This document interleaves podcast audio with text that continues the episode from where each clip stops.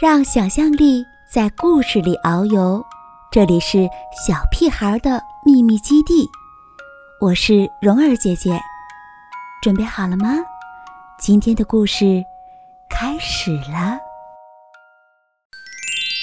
树屋真好玩。米莉和朱莉的朋友麦克斯特是个电视迷，在客厅里。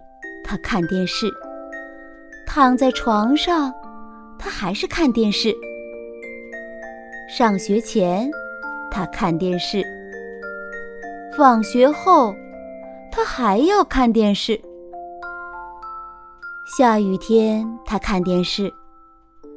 最糟糕的是，大晴天，他还要看电视。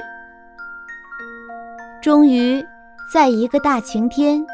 妈妈实在受不了了，麦克斯特，他大声说：“快出去活动活动！”活动什么？麦克斯特闷闷不乐地问。“随便你做什么运动都行，反正电视现在就得关了。我不想看见你看电视看到天黑。”说完。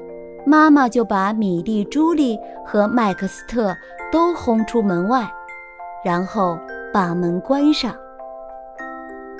米莉若有所思地想：“我知道我们可以做什么了。做什么？我们来盖个树屋吧。怎么盖呢？”麦克斯特有点不相信地说。朱莉说：“我知道怎么盖。”那好吧，麦克斯特说：“你教教我。”米莉找到一棵合适的树，朱莉帮麦克斯特准备盖树屋需要用的东西：木板、箱子、一把锤子和一些钉子，还有一片旧帆布。米莉、朱莉和麦克斯特一会儿爬上，一会儿爬下，把很多重东西搬到树上，又用锤子敲这儿敲那儿。不知不觉，天就快黑了。好，好，好，妈妈说：“真是个了不起的树屋啊！”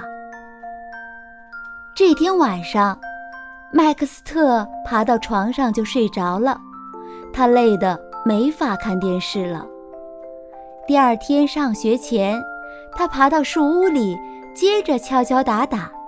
他没心思再看电视了。放学后，他又爬到树屋里。下雨的时候去，天晴的时候也去。他没时间看电视了。有一天，放学后。他听到一阵吵闹的声音，从树屋上，他看到公园里有一群男孩在踢足球。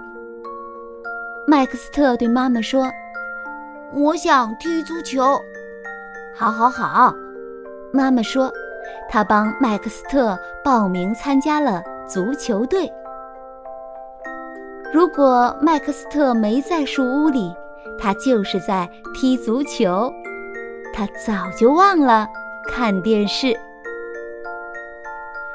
米莉和朱莉坐在树屋里，看麦克斯特在公园里踢足球。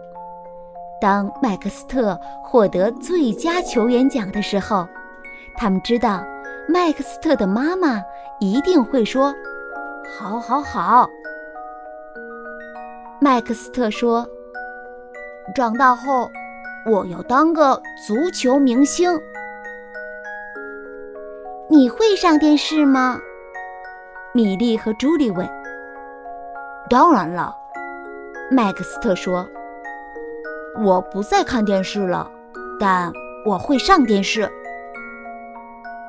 好，好，好，妈妈说。运动真的很神奇呀。